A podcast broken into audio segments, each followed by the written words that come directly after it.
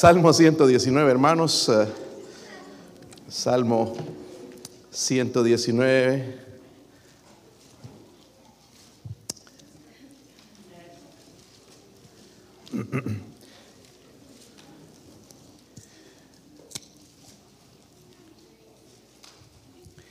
Vamos a leer, hermanos, del 129 al 136.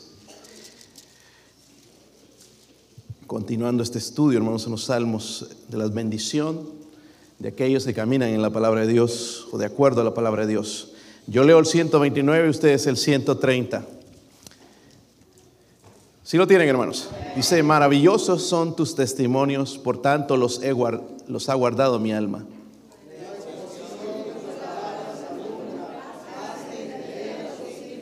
Mi boca abrí y suspiré porque deseaba tus mandamientos.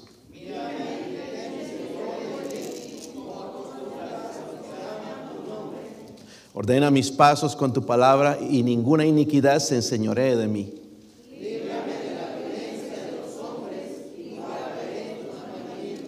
Haz que tu rostro resplandezca sobre tu siervo e enséñame tus estatutos. Ríos de agua descendieron de mis ojos porque no guardaban tu ley. Padre, oro Señor en esta noche que me ayude a hacer bendición. Necesito su misericordia, Señor, su bendición, su gracia para poder predicar, enseñar, Señor, aplicar a la necesidad, Señor, mía, a la necesidad de mi vida, a la necesidad de mis hermanos, Señor, aquí. Padre, si hay alguien sin Cristo en esta noche, por favor que el Espíritu Santo muestre la convicción y la urgencia de ser salvo hoy mismo, Señor. Sabiendo, Señor, el día se acerca, eh, cuando usted regrese, Dios mío, la ira de Dios se acerca, Dios mío. Oro, Señor, por favor, por aquellos que nos escuchan también, Dios mío. Oro, Señor, que les eh, abra sus corazones también. Eh, oro por su presencia, Señor, en este lugar, en el nombre de Jesucristo. Amén. Pueden sentarse, hermanos. Por lo menos 90 personas ah, murieron en las tormentas que sucedieron el viernes por la noche y el sábado. Aquí en los Estados Unidos, hermanos, eh, más de seis estados, seis estados fueron a- a- go- golpeados con estas tormentas de tornados, vientos. Pero había una iglesia en Kentucky. Kentucky fue uno de los estados más afectados. Eh, Según dicen, uno de los tornados caminó como 250, 50, 200, 250 millas, quizás el más grande en toda la historia de los Estados Unidos. Y Kentucky, esta parte de Mayfield, eh, recibió eh, la peor parte. Había una iglesia, o hay una iglesia, o había en realidad, porque destruyó parte de ella, la iglesia bautista de Manuel. Estaba, salió en las noticias, hermanos, aún en el mundo secular, como el mundo no quiere creer en Dios. La iglesia se llevó el techo, se llevó parte de las paredes, pero si usted observaba en las, en las bancas, las Biblias seguían ahí, mostrando algo, hermanos, que la palabra de Dios sigue y se cumple. Y recordándome las palabras del Señor Jesucristo cuando dijo, el cielo y la tierra pasarán, pero mis palabras nunca pasarán. Si usted no cree en la palabra de Dios, más vale que lo crea, porque aún los inconversos se ponen a dudar. Palabras, hermanos, que el Señor pronunció también antes de acercarse el fin del mundo, allá en Mateo 24, ¿verdad? Y usted y yo, hermanos, tenemos que dar el valor que, merece la palabra de Dios. No le damos el valor, no le, no le damos el lugar que merece, especialmente, hermanos, cuando las cosas se ponen más críticas. Estamos en los tiempos más críticos en toda la historia. Nosotros lo estamos viviendo. Y, y- las cosas quizás no mejoran. El momento en que mejoran ya no vamos a estar aquí, porque el anticristo va a reinar, ¿verdad? Eh, eh, Este, este mundo. Y si usted es salvo, no va a estar aquí. Si se queda aquí, ya no va a ser salvo. Pero aquí, hermanos, eh, cambiando el tema, porque no es eso en realidad, pero sí es importante mencionar la importancia que tenemos que darle a la palabra de Dios. El salmista nos lleva a la letra del alfabeto hebreo P, no es la P de español, pero la letra P hebrea, habla, de los pasos dirigidos por la maravillosa palabra de Dios, pasos dirigidos no por la filosofía, no por lo que dice mi corazón, no por mis sentimientos, sino por la palabra de Dios. Pero como vemos a través de la Biblia, hermanos, el caminar con Dios no es accidente, no es una decisión de cada uno. So, yo le aconsejo, mire, si usted todo este año caminó con el diablo, no caminó con Dios, porque no se puede eh, al medio, ¿verdad? O caminas con Dios o caminas con el diablo. Si no lo pudo hacer este año, es su decisión en este que comienza o empezando ya a empezar a caminar con Dios con una disciplina diaria. Es un caminar diario. Su vida fue, la vida de este salmista, hermanos, fue dirigida por la palabra de Dios. Y habían tres, cuatro cosas que nos enseña aquí en esta noche. Miren el versículo 129, versículo 129. ¿Sí lo tienen, hermanos? Dice ahí, maravillosos son tus testimonios. Hemos escuchado ya eso antes. Dice, por tanto las ha guardado mi alma. vemos, hermanos, entonces que él aprendió al hacerse dirigir por la palabra de Dios, aprendió esto, el dominio de la palabra de Dios. me gusta eso a mí y espero que suceda en mi vida también. Maravillosos, dice, son tus testimonios, porque está declarando el asombro, el placer al ver la palabra de Dios el hambre que él tenía por la palabra de Dios. Eso era una fuente continua de fascinación en el salmista, porque es como si él hubiera dicho, milagrosa es tu palabra. ¿Y qué milagros que hace, verdad, hermanos? Qué milagros que hace. Cuando la lees, la aplicas, tu vida va cambiando y dices, ya no sigo siendo esa persona. ¿Cómo el Señor ha cambiado? Me ha sacado de esta vida, me ha sacado de esa amargura, me ha puesto sobre la roca, me ha cambiado tanto que ya ni me reconozco, ni los demás me reconocen cómo es este libro milagroso, ¿verdad? Cómo puede cambiar vidas. eso es lo que hace la palabra de Dios, ¿verdad, hermanos? Nos eleva cuando estamos desanimados, nos guía cuando necesitamos guías, nos fortalece cuando estamos caídos, nos conforta el alma cuando lo necesita y nos enseña tantas cosas, hermanos. Esa es la palabra de Dios. Pero el principio que él aprendió es este. Ahí en el mismo versículo 129, la última parte dice, por tanto, él dice que son maravillosas son milagrosas. Dice, por tanto los he, los ha qué? Guardado mi alma. Ahí está el principio, hermanos. Porque sí, lo, es bonito poder decir sinceramente que es maravillosa su palabra, pero no comenzó por accidente. Dice, por tanto los he, los ha guardado mi. ¿De qué habla eso? Obediencia. Amén. Obediencia. Obediencia. Hermanos, y si hiciéramos una lista de las cosas que obedecemos, de la palabra de Dios nos quedamos cortos. ¿Verdad? ¿Se han dado cuenta? Podemos poner bastantes de las que no desobedecemos. Una lista grande, casi del tamaño de la Biblia. Pero una lista cortita de las cosas que sí hacemos con la, obedeciendo la palabra de Dios. él estaba dominado por la palabra de Dios. Al hablar dominio es obediencia a la, palabra de Dios. Jamás podemos ser dirigidos, hermanos, si no somos obedientes. Quiero que vayan en Lucas 6, hermanos, el, el versículo 46.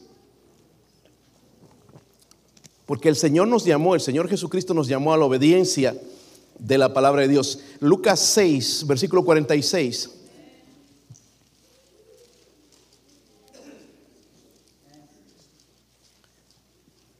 ¿Están ahí, hermanos? Dice, ¿por qué me llamáis Señor, Señor, y no hacéis lo que yo digo? Porque sí le podemos llamar Señor. Eso está hablando a cristianos. Dice, todo aquel que viene a mí y oye mis palabras, ¿las qué? ¿Las qué, hermanos? Tenemos que pensar en qué cosas se nos han hablado últimamente y no las hacemos todavía. Dice, las hace y os indicaré a quién es semejante. Este es el que las hace. Semejantes al hombre que, eh, que al edificar una casa cavó ahondó y puso el fundamento sobre la roca, bien sabio el hombre. Y cuando vino una inundación, el río dio con ímpetu contra aquella casa, pero no la pudo mover porque estaba fundada, dice, sobre la roca. En una de las historias que leímos, hermanos, del de, tornado en Kentucky, los habían llamado a los trabajadores a trabajar en una planta y obligados y no iban y los iban a correr. Y mire la decisión, pues por, no pensar nunca, en, uno nunca está esperando las tragedias. Pero bueno, ahí murió gente también. Había gente que, está en coma ahorita, está delicada. Y algunos de ellos decían, nos hubieran dejado en casa. Eh, es triste, ¿verdad? Todo esto que está sucediendo. Pero al final yo creo que esto, hermanos, lo que va a llevar es un avivamiento, reconocer que Dios es Dios. Y, y, estoy orando por esa gente y si puedo hacer algo más, lo voy a hacer porque podemos seguir lo siguiente nosotros. Y, estas tormentas que vienen, hermanos, pero las tormentas más horribles que están pasando son en nuestros hogares. siendo destruidos, no por eh, huracanes o, tornados, sino por nosotros, por la desobediencia a la palabra de Dios. Porque si, si, si Dios diseñó el matrimonio y dijo que era bueno, debe ser bueno, ¿verdad, hermanos? Y, si dice la palabra de Dios que hay bendición, aquellos que caminan obedeciendo la palabra de Dios, debe ser bueno si yo obedezco la palabra de Dios. So, ahí está mi, problema de no obedecer entonces la palabra de Dios. Pero Él nos llama a esto entonces de oye mis palabras y las hace. So, vemos el dominio de la palabra de Dios, ¿verdad? Cuando Él se dejó dirigir. En el 130, versículo 130, hay otra cosa más importante también. Están ahí, hermanos. Dice, la exposición de tus palabras alumbra, hace entender a los simples. Mi boca abrí y suspiré porque deseaba tus mandamientos. segundo, miren, yo veo, hermanos, el deseo, pero deseo, no obligación. Ah, están doblando el brazo para hacer algo. Dice, el deseo de cumplir la palabra. Y vamos a terminar en este año, hermanos, con ese, esa invitación el servir a Dios es voluntario, obviamente, no se puede obligar, pero podemos en este año, si el Señor nos da un año más, hermanos, poder hacer cosas más, no ir más atrás, sino ir más adelante. empezar, hermanos, el año eh, obedeciendo la palabra de Dios, deseando cumplir la palabra de Dios, servirle a Dios, ¿verdad? Porque nos, nos falta mucho todavía en esa área. primero reconoce otra vez, dice, la exposición de tus palabras, ¿qué hace? Alumbra. Amén. La exposición de tus palabras dice, la palabra de Dios, hermanos, nos alumbra. ¿Sí o no?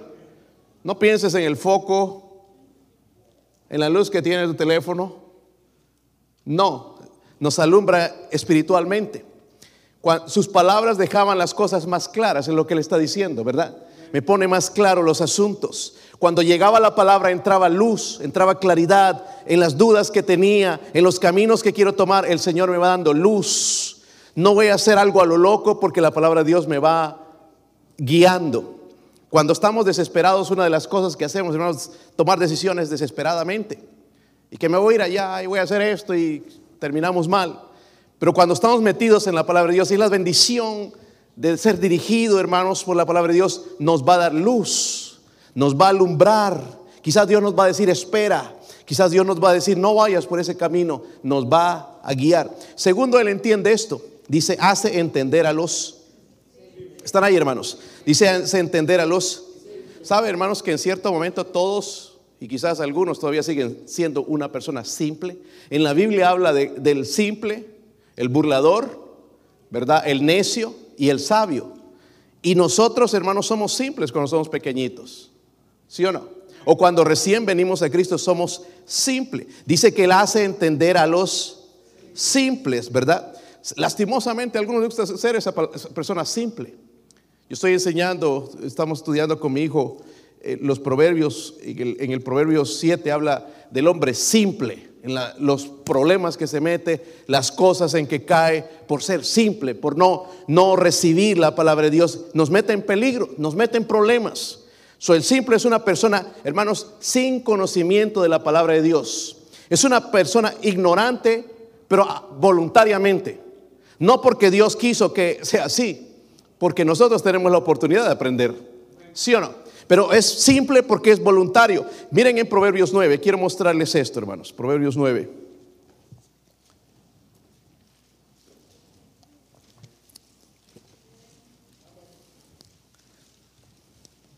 Proverbios 9, versículo 4. ¿Están ahí, hermanos? Y aquí, aquí lo prueba la Biblia, hermanos, que Dios no quiere que nosotros seamos simples. Dice, dice a cualquier que simple. Dice, ven acá, a los faltos de cordura. Dice, venid, comed mi pan. Dice, bebed del vino que yo he mezclado, dejad las simplezas y vivid y andad por el camino de la inteligencia. Y el camino de la inteligencia está en Jesucristo. En el mismo capítulo 8, la sabiduría es una representación de Jesús. El venir a Jesús muestra que una persona es sabia. Hay letreros que están poniendo aquí acerca de la Navidad, los hombres sabios buscan a Dios, porque la palabra magos en la Biblia en inglés está traducido sabios, que es tiene mucho sentido, ¿verdad? Los, la gente sabia busca a Dios, pero el simple se queda ahí. Y Dios está diciendo, ven acá, ven a la iglesia, escucha palabra de Dios, escucha este mensaje, venid, comer mi pan. ¿Acaso Él no es el pan de vida? ¿verdad? Cuando habla del vino también es una, como una comparación con el Espíritu Santo también. Él quiere llenarnos, Él quiere guiarnos, pero todo eso, hermanos, viene cuando nosotros lo buscamos a Él. Y dice, dejar las simplezas y vivid. Porque el vivir como un simple, hermano, no es una vida. De problema en problema, de situación en situación, ¿verdad? Andad, dice, por el camino de la inteligencia. No dejemos, hermano, de lado la parte más importante de este pasaje, porque aquí está el principio. Miren el versículo 131. Dice, porque deseaba que. ¿Sí están ahí? Mi boca abrí y suspiré, porque deseaba tus mandamientos. Deseaba tus. Nosotros abrimos la boca esperando otra cosa, ¿verdad? Un bebé está ahí esperando la leche con la boca abierta. Los pajaritos han visto cuando son bebés, espera que la mamá les traiga y le traen ahí y van a buscar y con viene y se acerca, ya la sienten y abren nada más la boca para que el pico para que les metan La, la, comida. Dice, pero, pero la cuestión salmista, abrí mi boca y suspiré porque deseaba tus mandamientos. Esto habla de acción, el deseo de cumplir la palabra. No es solamente un deseo, por lo menos porque un deseo. ¿Quién quiere ser pastor? Si deseas, pero no lo haces, de nada sirve. Quieres ganar un alma, pero no lo haces, de nada te sirve. Quieres empezar a diezmar, pero si no lo haces, de nada te sirve. Deseas, pero todavía no tienes la fe. Lo que falta, hermanos, es acción. Amén. Cuando Dios habla de oír, habla de acción. So, honestamente, hermanos, es la palabra de Dios a lo que usted constantemente desea.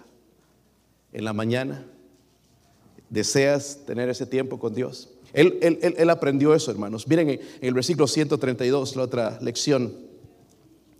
Sí, sí están ahí. Mírame y ten misericordia de mí, como acostumbras con los que aman tu nombre. Vamos a leer hasta el 135. Ordena mis pasos con tu palabra y ninguna iniquidad se enseñoree de mí. Líbrame de la violencia de los hombres y guardaré tus mandamientos. Haz que tu rostro resplandezca sobre tu siervo y enséñame tus estatutos. La otra lección que yo veo, hermanos, la determinación de él de ser transformado.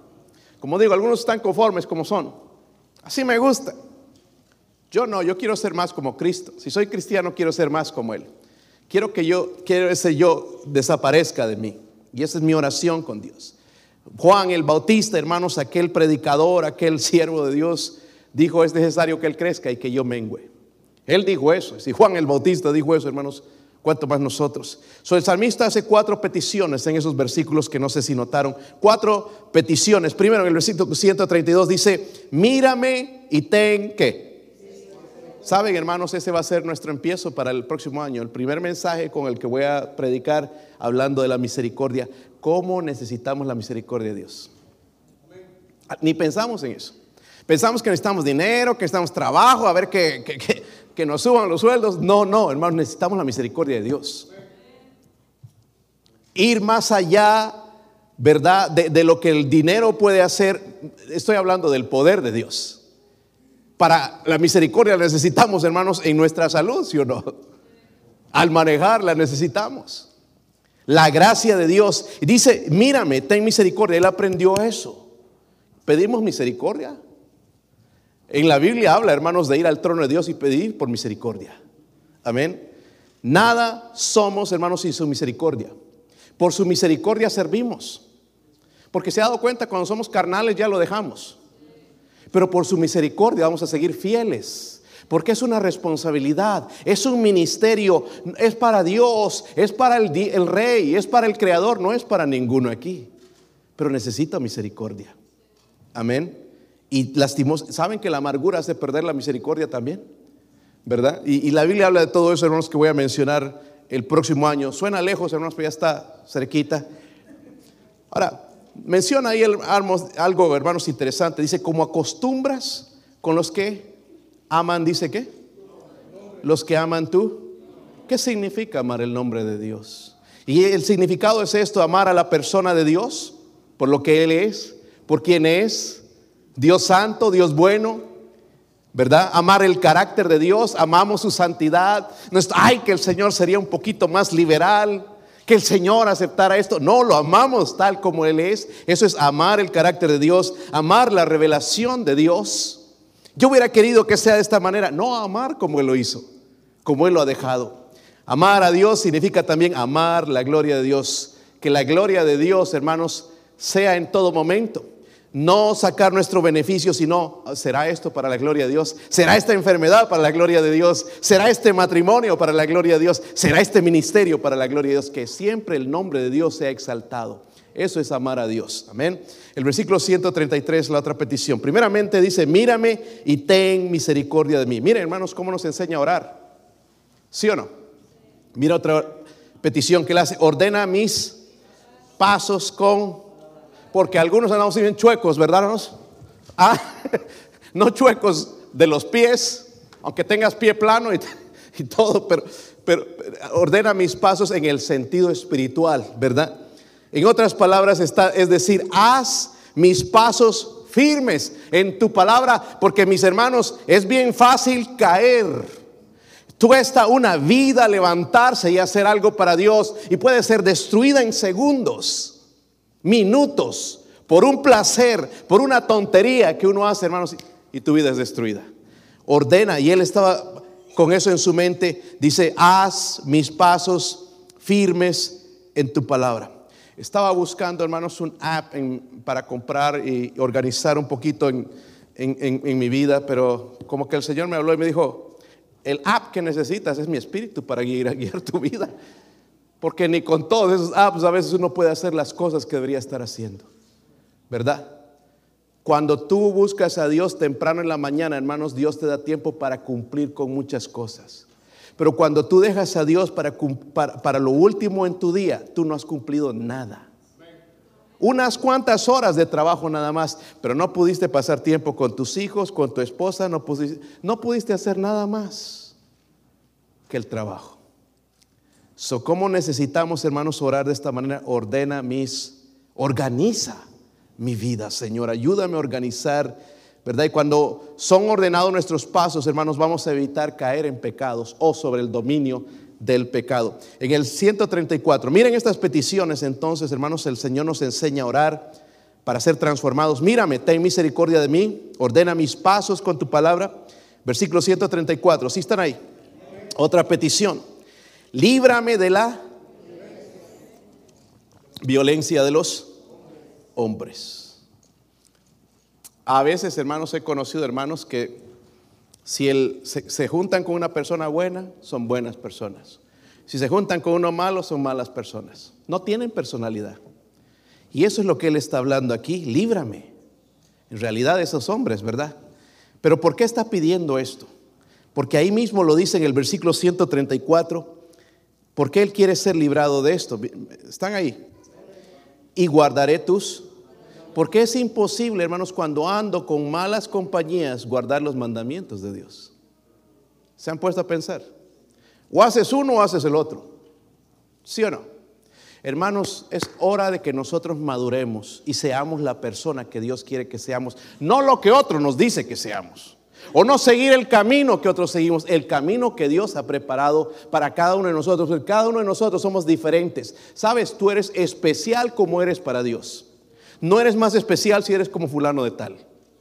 Como tú eres. Él te creó así. Pero tenemos que orar de esa manera. Líbrame de la violencia de los... La cuarta petición, miren el versículo 135. Me encanta esto, hermanos. Dice, haz que tu rostro resplandezca sobre Qué tremendo eso. Recuerdan a, esto, pienso hermanos, y recuerdo a Moisés, cuando su rostro brillaba, cuando estaba delante de Dios, sacaba el velo cuando hablaba con Dios y cuando bajaba para hablar con la gente se ponía un velo y su rostro brillaba, porque esto iba a asustar a la gente, no iban a entender, ¿verdad? Pero él tenía que cubrirlo, no lo iban a soportar. Pero la gente sabía a través de ese brillo que él estaba con Dios, que la, la paz de Dios estaba Dios estaba en paz con él y él estaba en paz con Dios. eso es lo que sucede. Y él por eso está diciendo, haz que tu rostro resplandezca, haz que estemos en paz, Señor, los dos. Porque a veces estamos como peleados con el Señor. Estamos rebeldes, Señor, no quiero hacer esto, no me gusta. Soy no, no, me gusta de esta manera. Estamos como peleados. Y Él dice, haz que tu rostro resplandezca sobre tu siervo. ¿Y cuánto poder tiene eso, hermanos, en nuestro testimonio? Amén. Si el salmista estaba determinado a ser transformado en la palabra de Dios, hermanos, es cierto, no somos perfectos, ¿verdad? ¿Hay algo perfecto aquí? Yo era un perfecto idiota. no sé si sigo siendo, pero no, no somos perfectos, pero la palabra de Dios nos perfecciona. Nos perfecciona, nos hace más como Dios, nos ayuda a entender. Y miren la última lección, el versículo 136. 136. Dice, ríos de agua descendieron de mis ojos. Eso se llaman hipérboles, hermanos, en la, en la Biblia. Los que han venido aquí al instituto van aprendiendo esas cosas. Dice, porque no guardaba tú, no guardaba, dice tú, ley. lo último, hermanos, que él ve entonces es el, o veo en, él, es el dolor por el rechazo de la... Una vez, hermanos, que tú caminas con Dios, te duele cuando otros rompen la ley de Dios. Y no estoy hablando a través de fariseísmo, de criticar a la gente. Amén. Tenemos que amar a la gente. Amar a ellos como son. No amar el pecado, pero amar a la gente tal como son. Pero el salmista aquí no se entristecía por sus problemas. Porque tenemos tiempo, hermanos, para crear nuestra fiestecita de lástima. Ay, que ando así, que ando deprimido, ando con esto y con el otro. Pero él no estaba lamentando eso. Él, él lamentaba los pecados de otros, las consecuencias que eso traía a otros. Charles Spurgeon dijo esto, el salmo y el salmista están creciendo. No sé si van notando. Eso es lo que pasa cuando caminamos en la palabra de Dios. Ese hombre es un creyente maduro que se entristece por los pecados de los demás. Cuando somos inmaduros nos alegramos, pero él se entristece. Amén. No nos debería causar alegría el pecado de otros nos debería causar tristeza, porque están quebrantando la palabra de Dios. Vio esas lecciones, hermanos, que él va aprendiendo también aquí, el dominio de la palabra de Dios en su vida, el deseo de cumplir la palabra de Dios, la determinación de ser transformado, Señor, quiero ser como tú eres, y luego el dolor también por el rechazo de la palabra. Todo esto sucede, hermanos, son beneficios de andar en la palabra de Dios. Y la pregunta es, ¿es verdad su vida dirigida por la palabra de Dios? Ojalá, hermanos, que este año que termina, bueno, ya dejemos una página atrás, ya dejar de lamentar lo que no hicimos, sino lo que podemos y debemos hacer en este año. Si el Señor no viene, ¿verdad? Porque si vienen estos días, pues ya, allá en el cielo. Pero hermanos, si seguimos aquí, hermanos, es para seguir trabajando para el Señor. Para el Señor no para las cosas, para el Señor. Estaba escuchando hace un rato con mi hijo el, el no sé si ustedes conocen, pero hay un jugador argentino, se llama um, Sergio Agüero. Él, jugó en los equipos más grandes en, el mundo. Eh, estaba en el último del Barcelona, jugó, eh, jugó con la selección de Argentina. Tiene 35 años y hoy tuvo que presentó a la prensa y todo su renuncia del fútbol profesional, con lágrimas, casi no podía ni hablar. Es su vida. Y yo me siento triste. Yo no me alegro con eso, porque es su vida. Eso le enseñaron. Dice, de los cinco años empecé a patear una pelota y a los 19 ya lo tenía un club en Europa. Eh, su vida es el fútbol.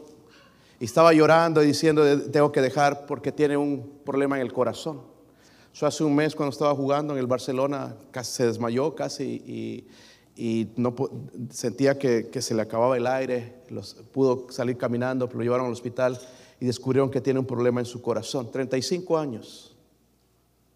Y pensaba en eso. Esto Dios no lo permitió para arruinarlo, sino para salvarlo. Porque hay algo más importante que el fútbol. A mí me encanta el fútbol, pero es Dios su palabra. Nuestra vida, hermanos, puede cambiar de un rato a otro totalmente. Pero si nos mantenemos en fieles en este libro, dirigidos por este libro, venga lo que venga, vamos a estar preparados. Nos va a ser más fácil. So, a meternos en él todos los días. Amén. Vamos a orar, mi esposa va a tocar algo en el piano. Si usted siente que Dios habló a su corazón, venga al, al frente al altar.